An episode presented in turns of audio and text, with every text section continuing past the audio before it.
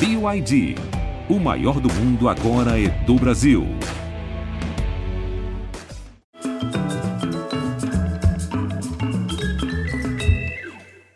Muito boa noite, bem-vindos. Olha, a câmera adora ela. O rosto dela ocupa o tamanho de qualquer tela. No cinema, seus olhos parecem refletir a luz do projetor. Ela tinha 12 anos quando subiu ao palco pela primeira vez para fazer o papel de uma cor, a cor violeta, numa adaptação da história imortal de Ziraldo, o clássico Flicks. Aí, com 16 anos, ela estreou no cinema, já como protagonista do filme Amor e Traição, de Pedro Camargo. Aos 19, voou nas asas do sucesso de Menino do Rio, de Antônio Calmon. Você tem fogo? Eu? Fogo, fósforo, isqueiro, qualquer coisa. E aí, aos 20, brilhou no mundo todo em Herêndira, uma produção internacional. Roteiro de Gabriel Garcia Marques, presente às filmagens, com direção de Rui Guerra, com quem, aliás, ela se casaria. O brilho na telona a levou a estrelar novelas. Numa de 91 fez tanto sucesso que até hoje é lembrada por sua personagem, a vampira Natasha, de Vamp.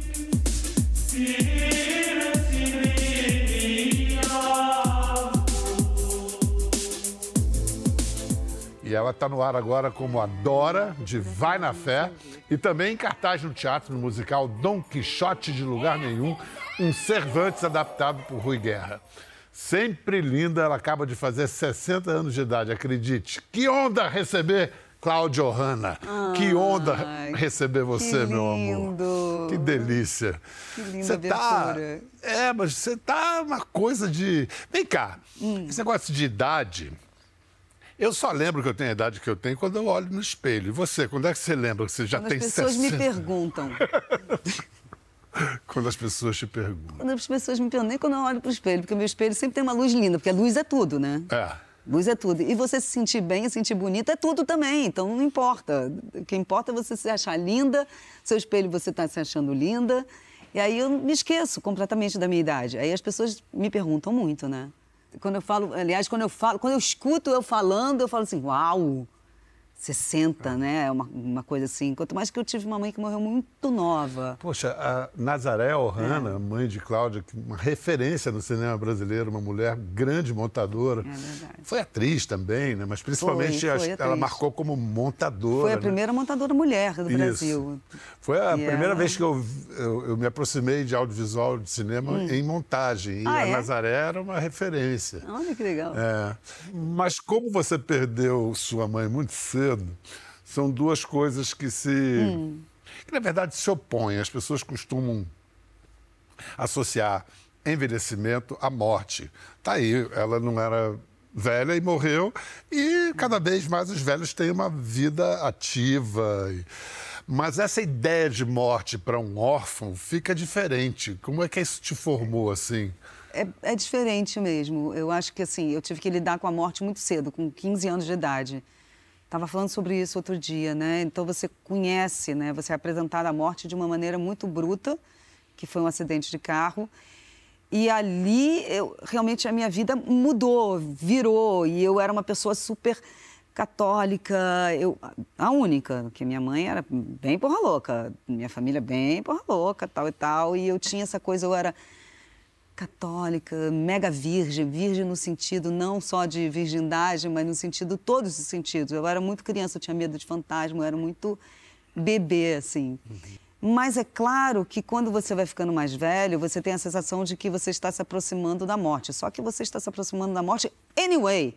Anyway, você nasceu, você está 18, malandro. Não, se você um atravessar ano, a rua errado. Você é, nasceu, é. você está tá É indo. isso, é isso. Entende? Se você ficar preso e ficar, focar nisso, você não dá Não, um mas é passo, porque né? depois de uma certa idade, você olha para trás, o tempo que você viveu Ah. não será o tempo que você vai viver. Mas. Eu não penso nisso. não penso nisso, nem quero pensar. Não tô nem aí. O tempo que eu estou vivendo é isso, é isso. E acho que. Não, às vezes, às vezes eu penso assim.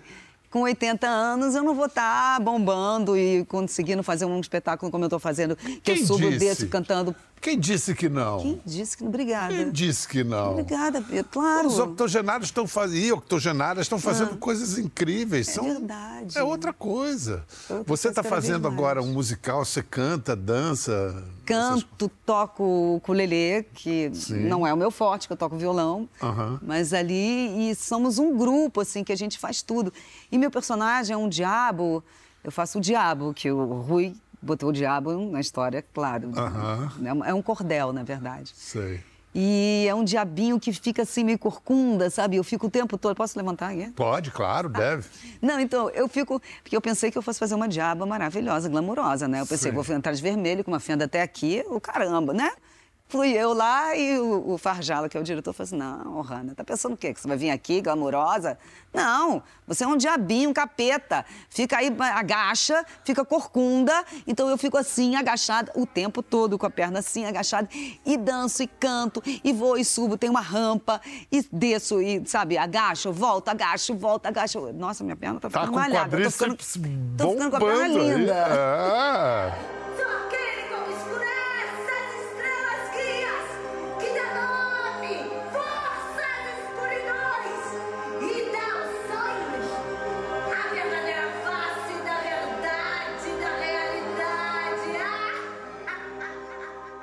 Mas isso que é legal, assim, você se preparar realmente para velhice, para ficar mais velha, você tem um corpo ágil, né? Flexibilidade, agilidade, vontade. E Don Quixote, aliás, fala disso, né? De sonho, porque ele é um personagem bem mais velho que vai em busca do, do impossível, do sonho de um grande amor. E eu acho que é isso que deixa a gente jovem, ter moinhos para batalhar. A gente vai falar mais de Don Quixote daqui a pouco, mas lembrando, está no Teatro Hum. Casa Grande, no Rio de Janeiro, só até domingo. É. Você, a gente está falando de teatro, mas você foi apresentada à arte na sala de montagem, ou não? Sem dúvida. E é uma boa escola para atriz, porque eu costumo dizer que edição é bom, por exemplo, em televisão, que você vê os erros que cometeram na, na- no set. Hum. Olha, a minha escola é edição, mas não é só edição, é o backstage, né? Porque minha mãe era casada com Domingos de Oliveira, então eu frequentava muito a filmagem. Minha mãe ia muito a filmagem, primeiro ela começou como continuista tal. Então, eu acho muito legal, eu acho que eu sou uma atriz muito disponível e muito amiga da produção, eu entendo o que é uma produção, eu entendo o que é montar, seja um filme, seja uma peça, seja uma novela, eu entendo o quanto é caro isso. Então, eu respeito muito isso, eu respeito muito o horário, eu respeito muito o diretor, porque eu sei o que acontece. Eu gosto muito de saber um pouco de tudo. Eu também dirigi um curta-metragem. E eu acho uma experiência fantástica, assim. Eu, como diretora, eu sou muito mais tirana do que como, como atriz. Eu acho que eu sou uma atriz muito fofa. Eu sou É, muito pelo obediente. que você está dizendo, é um sonho muito- para qualquer diretor. Eu acho que eu sou. eu Sem sou falsa muito modéstia. legal, é. Escuta, é, que peça foi essa com 12 anos? Flix, que Flix foi essa? Regina Casé dirigia, você fazia cor violeta. O que, que era? Profissional, semi-profissional? Na verdade, eu não me lembro muito bem quando eu ca... como é que eu caí lá, né? Eu sei que a Regina, ela convivia muito com a minha família, com a minha tia, a família da Regina, a família Casé. sim. Né? A mãe, que era uma querida, o pai também, que eu O pai era adorava. apaixonado por ele. Eu também, muito. E a mãe também, toda hora eles falavam que ia me adotar e tal. Todos os natais a gente passava junto. Então, ela tinha uma parte da minha família que ela convivia e eu acho que por isso que eu acabei fazendo Flix. E era, na verdade, uma sessão para a Globo, para a Globo pegar atores jovens, mirins. Aí eu me lembro que escolheram, me lem- era uma novela que chamava Veja a Lua no Céu. Sim. E me chamaram para fazer teste de, né, do personagem e minha mãe não deixou. Minha mãe disse: não, Cláudia, você não vai ser atriz mirim. Tudo menos atriz mirim, porque eu sei o que, que é isso. Em Então, teatro até poderia, mas em televisão não. É, em televisão não, porque eu acho que vem um sucesso muito grande, você depois faz o que com aquela criança, né, que fez um sucesso e depois pode não ter. É, é complicado mesmo No- de administrar, na, né? na época você não deve ter ficado muito contente, mas. Não, fiquei muito depois- chateada, fiquei muito chateada. Mas depois você entendeu sua mãe. Hoje em dia eu entendo minha mãe. Hoje em dia, né? Eu entendo, mas assim, eu acho que como eu já fazia parte dali daquele circo, né? Eu acho que eu já vivia fazendo fotos para não sei o que lá. Eu vivia vestida de princesa em casa.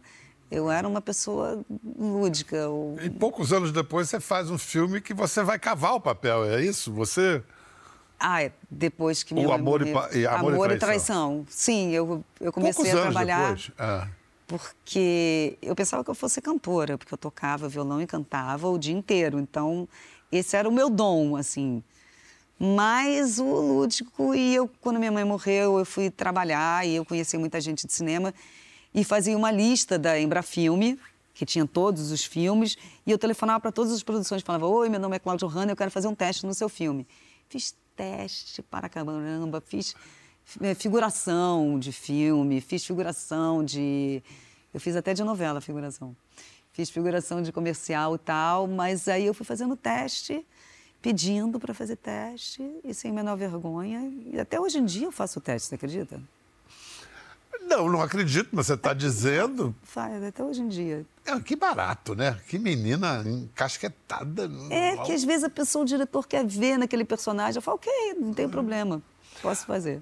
Cláudia fez Hum. Bonitinha Mas Ordinária, Menino, no- Menino do Rio, baita sucesso. Como é o teu nome?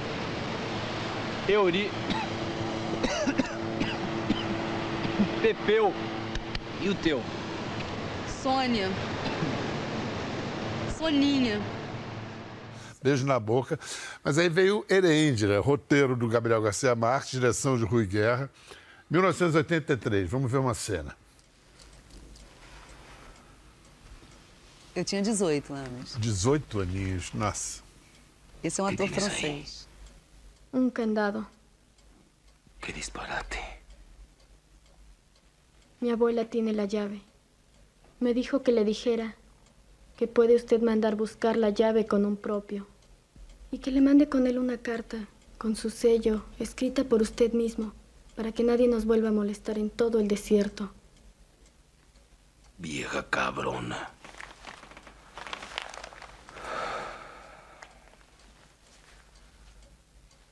Dime una cosa. ¿Qué has oído hablar de mí? ¿Quieres saber la verdad? ¿La pura verdad? La que tú quieras. Dicen que usted es peor que los otros porque es distinto.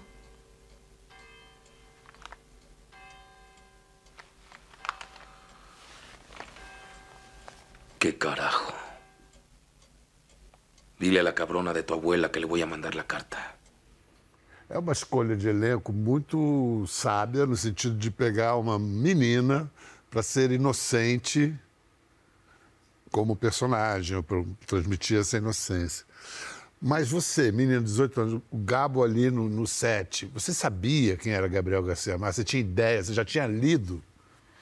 Não. Quer saber a verdade? Toda A pura verdade? verdade? A pura verdade? A que tu queiras. não sabia.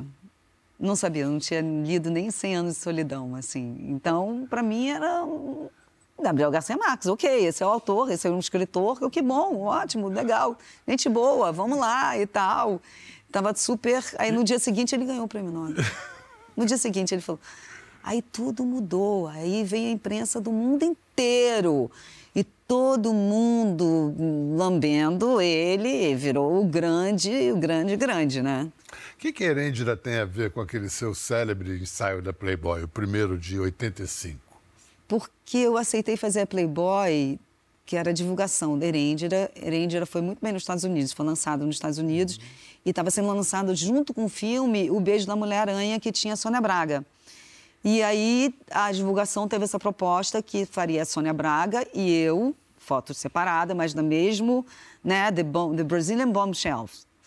E aí eu falei, ok, vai ser com a Sônia Braga, que maravilha, eu vou.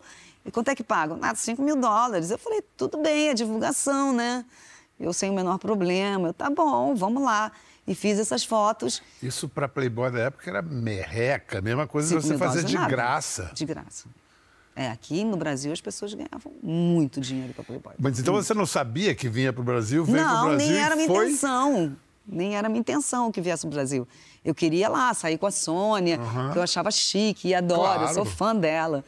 Enfim, e aí eles venderam pra cá, porque eu assinei um contrato, eu sozinha lá em inglês, não ia nada, enfim. E aí eles venderam pra cá que não tinha nada a ver com a história e lançaram. Eu estava fazendo uma novela, minha primeira novela, assim, que era Amor com Amor Se Paga. Eu fazia Marianinha, que era um personagem doce. E aí, de repente- Mocinha. De repente estava eu lá, toda peluda. Né? Maior pentelhação com você, né? Que pentelho! Gente, por que tanta pentelhação com seus pentelhos? Sei, o que, que todo mundo vê nisso? O que, que foi tão chocante assim? Eu até me depilei no dia para fazer. E isso ficou na mente das pessoas, né? Virou sinônimo de. É. Você tá, tá com, como Ohana, tá cabeluda lá embaixo, né? Olha só, nessa Playboy, o Rui, eu já estava casado com o Rui, ele me convenceu. Sim. Aí ele falou, Cláudia, vamos raspar o braço porque tá muito peludo, é muito frio. E eu me lembro da gente raspando meu braço. Muito bom. Muito bom isso. Mas olha, de certa forma, essa Ah. imagem de sensualidade você acabou usando a seu favor. Vamp, a vampira Natasha, tinha uma coisa sensual muito presente, É, ou né? não? Eu Acho que sim. É, é. Foi através dela que você aprendeu a gostar de TV? Foi fazendo esse personagem? Foi. Foi porque antes, assim, eu, como eu vim de cinema, ficava muito difícil para mim eu entender. Porque é assim, né? Meio teatral, como aqui. Agora a gente vê a câmera acende até a luz, como antigamente, né? Você sabe que ele tá dando um close em você. Tá... Então tem uma coisa teatral que no cinema não existe.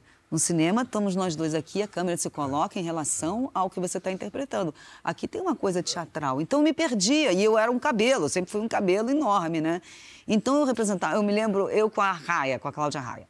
Aí eu interpretava com ela, ela assim, cheia de cabelo na minha cara. Eu não sei o que, não sei o que lá. E a Cláudia assim, ah, reagindo Porque a tudo que eu falava. tava- E a câmera só nela, e eu só um cabelo, falando, falando, né? E aí eu, não- eu não entendia muito bem porque que a câmera não se botava nem em relação a mim, não, não pulava o eixo, pulava o eixo não, que não deve pular. Mas enfim, então aquilo era muito difícil. Aí na Vamp, como eu trabalhava muito, era Aprendeu muito... na aprendi. tarimba. E o personagem era muito incrível, né? O É. personagem tá maravilhoso, uma roqueira vampira. É. Quem não quer fazer isso? Eu, eu acho, né, pelo menos. E aí eu trabalhava todo dia e eu saquei essa coisa teatral, que depois eu acho que eu melhorei, depois que eu fiz teatro realmente, né? Eu acho que eu, como atriz, eu melhorei muito depois que eu fiz teatro. Na Vamp eu não tinha feito.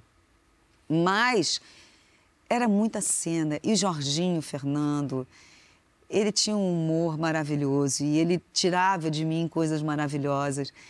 E era. eh, Foi assim um personagem. O sucesso, eu falo que sucesso tem que ter um bom texto, uma boa direção, um bom elenco. E quando tem um bom personagem, então. É que nem Erendira. É, exato. Vou mostrar uma cena antológica. Antológica por vários motivos, mas principalmente pela, por quem você contracena. A mais doce das vampiras, em Vamp. Não sei se você lembra disso. Ah, já sei. Eu acho que eu posso me abrir com você, né? Fala logo, Natasha, que tipo de problema você pode ter?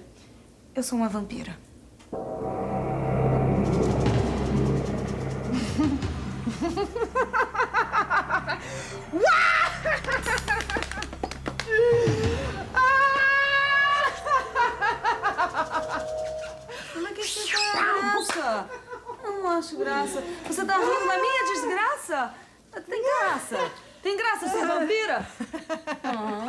Que você tá rindo, não. Você não tem pena de mim? Nem um pouquinho, nada. Não? Por que não?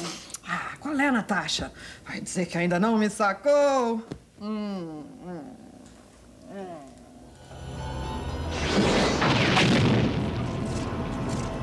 Rita, você também? Eu também, querida Natasha. Eu sou uma vampiresa.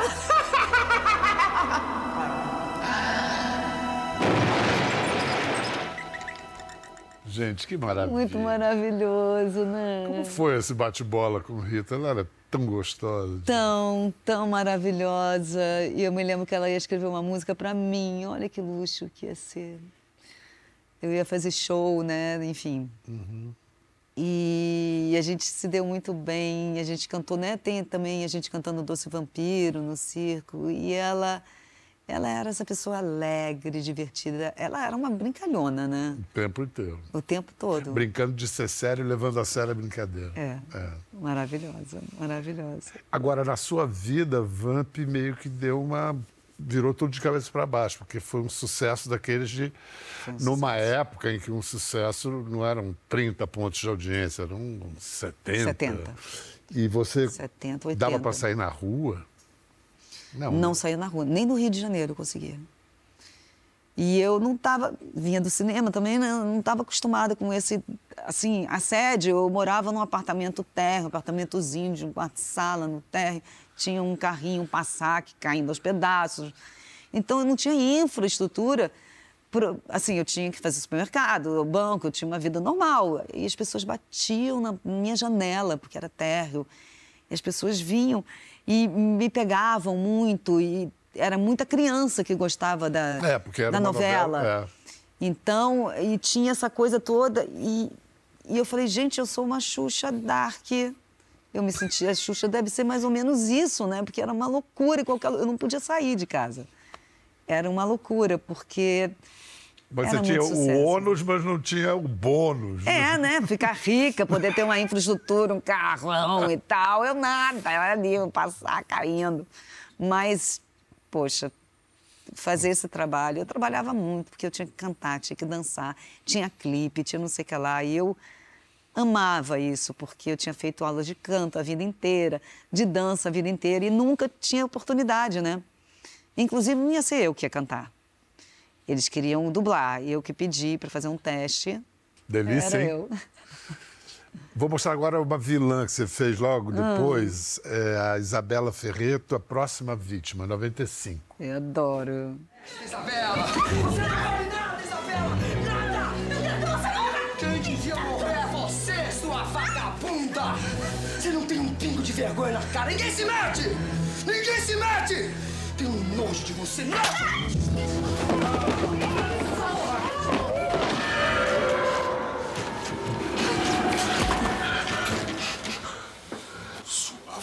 Vagabunda! Você me trai e a culpa é minha. A culpa é sua, sim. Eu não vou apagar o meu fogo por sua causa. Porque você agora, você é um velho, inútil,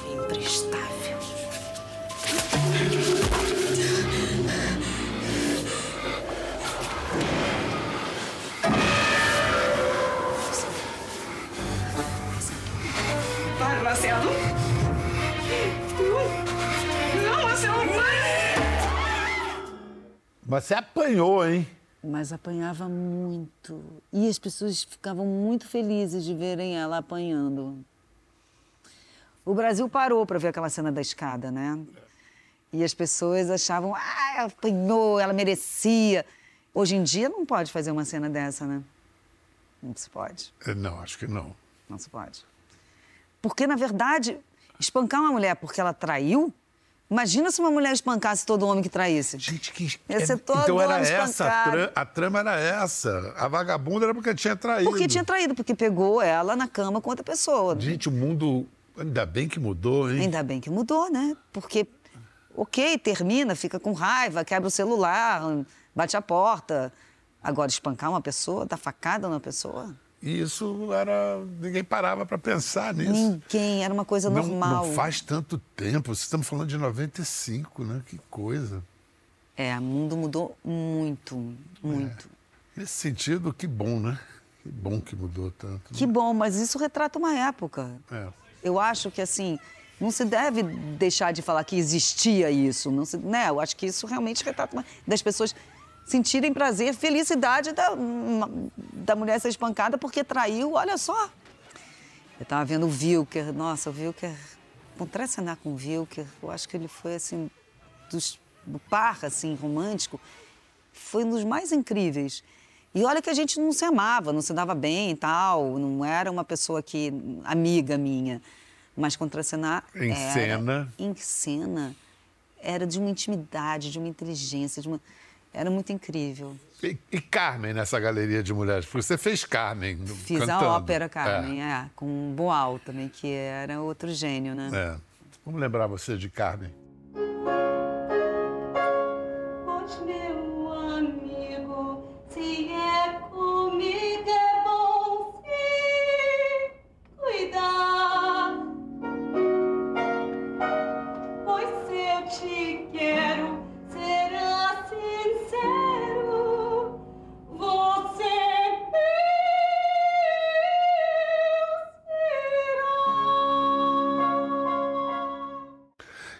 História É. que esse- essa montagem de Carmen exigiu tanto de você fisicamente que você se machucou?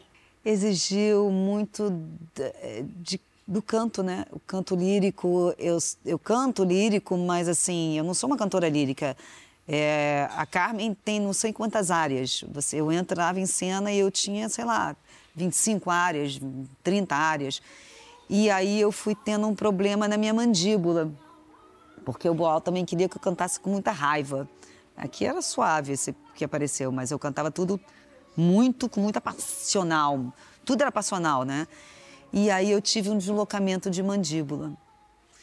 Que até hoje tenho, tenho dor na TM, os meus dois discos saíram do lugar e eu tive que parar, eu não estava conseguindo mais abrir a boca. Eu fiquei fazendo fisioterapia durante um ano praticamente. Então eu cantava de quarta a domingo, coisa que nenhuma cantora lírica faz, Exatamente, inclusive. exatamente. Né? Elas fazem só três restas no máximo. Isso. Eu cantava de quarta a domingo uma ópera dessa. Eu achei que nunca mais fosse cantar na vida. Eu fiquei bem, foi bem traumatizante assim, e com um personagem tão maravilhoso, né? Mas eu entrava e falava assim, nossa, eu tenho não sei quantas áreas para cantar, eu vou cantar Cara, eu cantava, via aquele personagem tão maravilhoso, aquelas áreas tão maravilhosas, né? Cantar. Você está agora no elenco de uma novela que já, já é parte da história da televisão brasileira. Hum. Bom, né? Como é que você explica? O, que, que você aponta como as Ah. razões desse. Porque é um acontecimento, não é só um sucesso. Vai na fé é um acontecimento. Que bom, né? Muito tempo que eu não vejo isso, assim, no trabalho que eu faço na televisão. É, é como eu falei antes: um bom texto, uma boa direção, um bom elenco. Sucesso. Eu, quando eu li os primeiros capítulos que eu recebi, eu comecei a ler. Você, geralmente, né, narcisista, um ator é narcisista e fica procurando seu personagem, né, onde está na história tal. E meu personagem não era, um- não era grande coisa ali. Começou bem né, pequeno tal, mas eu comecei a ler a história, comecei a ficar interessadíssima. E fui lendo os capítulos e falei assim, cara, essa novela é sucesso. Agora, a sua personagem, Dora, vive um drama, né? Essas dores de, um- de uma mulher com câncer e, e você está tirando de que caixinhas essas... Eu fui indo mais pelo texto. O texto dizia, ela está muito cansada. Ela fala com dificuldade. Ela tem falta de ar. Ela tal, ela usa máscara. Então foi entrando e a gente foi tirando um pouco o cabelo, sabe? E foi abatendo ela. E eu fui fazendo o personagem com essa falta de ar. E eu fui vivendo e, e eu estava assim. Quando eu entrava no set já de gravação, eu já ficava. E ficava com sono, não sei o que, já me abatia, já me. É impressionante isso, como você pega o personagem, a linha, você acha a linha do personagem, você entra com ele, entrou na gravação, no estúdio, abriu a porta, pá! O personagem já está ali. e Profissão aí eu fui. essa. É muito maluco. Por favor, não apressa sua morte, não. Que? Não. Eu não tô fazendo isso, pelo contrário. Não é uma eutanásia. Até porque a eutanásia ela é proibida no Brasil, né? É, meu querido, eu tô fazendo um tratamento paliativo. É isso, pra eu ter uma, uma morte menos dolorida. Uma morte melhor. Vocês me entendem? E é por isso que eu preciso de vocês. Eu preciso de vocês bem. E eu preciso de vocês fortes. Felizes também do meu lado, por favor. Por favor. Tá? Não quero me chorar. Agora, segui muito o que estava escrito. É muito bem escrita a novela. Muito. A linha toda, os pedidos depois, quando ela vai morrer, que ela quer comer batata frita e que ela, sabe, essa virada, né? Ao contrário. Que ela vai, dane-se, né? Quer viver, quer voar de asa delta, quer viver a vida até o último momento. É tão bonito que eu aprendi coisas com a Dora. Aprendi coisas com a Dora. O Dom Quixote é, é musical, musical, assim. É, não é um musical americano, né? Que as pessoas estão falando e de repente falam assim: Oi, Bial, como é bom estar com você. Não, não aqui." tem isso. Não, não é assim. Mas E como é, então? Vou te contar. É assim, é um cordel Uhum. e é um musical brasileiro. As músicas são do Zé Cabaleiro, que são lindas, lindas. E o texto do Rui, direção do Jorge Farjala. Então, o texto original do Rui. Rui, O Rui que a pegou partir da- aquele... do universo de Cervantes. Isso, aí ele fez maior ainda, né? o Rui quis ser maior do que Cervantes. Mas, assim, tem textos lindos, lindos, porque o Rui é um, é um poeta, né? E há muito tempo que a gente não se via nesse lugar, e muito tempo que, que meu olho não brilhava pelo Rui Guerra e ele não brilhava por mim, entende? Então foi muito, muito legal voltar a trabalhar com ele. Me deu uma sensação, sabe, de passado e de presente. E E de futuro. continuidade. De continuidade, de amor ali, onde a gente se conheceu, né, trabalhando junto. Foi muito, muito lindo. E é legal Mas esse isso. Personagem é um personagem clássico, extraordinário da literatura e É. do teatro. Afinal, então, você vai me responder: o diabo existe? O que é o diabo, Cláudia? O diabo, o diabo é aquela voz que não é legal, que está dentro da gente. Tem a voz do bem, tem a voz de Deus, mas tem a voz do diabo. E vige dentro da gente. Eu acho que sim. Essa é uma teoria riobaldiana, rosiana. O É? diabo está dentro do homem. Eu da acho que tudo está dentro da gente. Está dentro da gente. Deus está dentro da gente, o diabo está dentro da gente. Então, é você dar mais força para o seu diabo para o seu Deus. Eu, no momento, meu Deus total. Meu diabo vai lá pro teatro. Tal, Pro e tal. palco. Vai lá pro palco, eu boto lá o capeta e depois E fica como o diabo gosta. e fico como o diabo gosta. Feliz. Claudinha, muito obrigado. Foi muito bom estar com você ah, aqui. obrigada a você. Volte sempre. E Dom Quixote, de lugar nenhum, no Teatro Casa Grande, até domingo. Mas fique de olho, porque vai voltar, né? Vocês vão Ah, viajar. eu espero vir aqui para São Paulo, né? Esse São Paulo. espetáculo aqui vai ficar muito lindo. Hum. É muito lindo. Estamos esperando. Para você em casa, até a próxima. Quer ver as fotos para ver as imagens? Na Globoplay, busca a página Globoplay, que assiste tudo lá. na íntegra. Até a próxima. Até a próxima. O Mercado Livre chegou chegando no BBB com o envio mais rápido do país.